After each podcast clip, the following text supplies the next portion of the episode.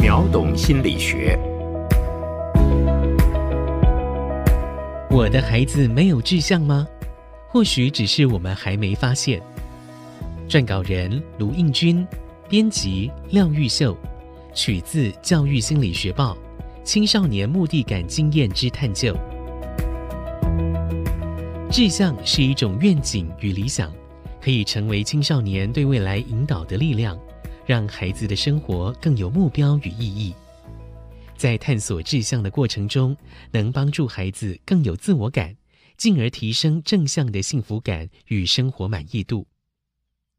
虽然志向对孩子的重要性不证自明，但在我们的求学过程中，志向兴趣的探索却鲜少被重视。取而代之的是升学导向的影响，学业成绩几乎是所有孩子的唯一生活重心。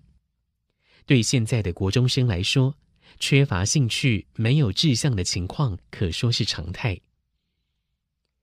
除了只注重读书考试的态度之外，在平日的生活中缺乏探索，少有触动心灵的机会，也让孩子难以对志向有更具体与丰富的想象。导致每当选填志愿的季节来临时，常常可以在辅导室里看见孩子们面对未来焦急又茫然的面孔。观察国三孩子们选填志愿的过程，我发现许多家长在这时候才开始与孩子认真讨论对未来的想法，孩子开始查资料，思考自己的未来，但是志向并非一蹴可及。而是需要在生活经验中慢慢发展而成的。其中，不管是学校、家庭，还是同侪的互动，都具有重要的影响力。甚至这样的影响从小学阶段就开始。因此，若家长可以在平常就参与在孩子思考未来的过程，那将有助于孩子发现自己的志向。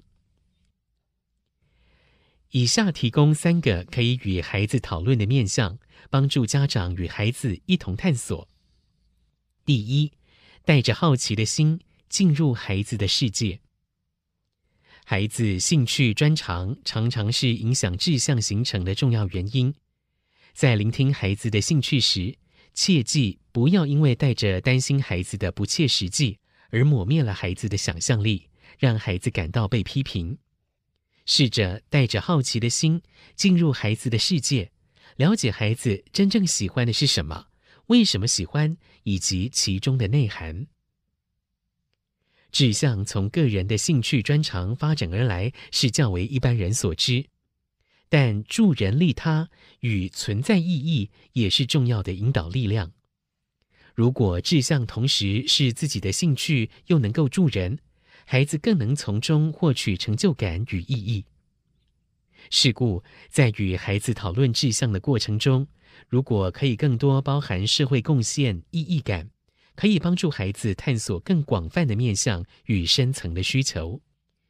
第二个面向，与孩子一起讨论。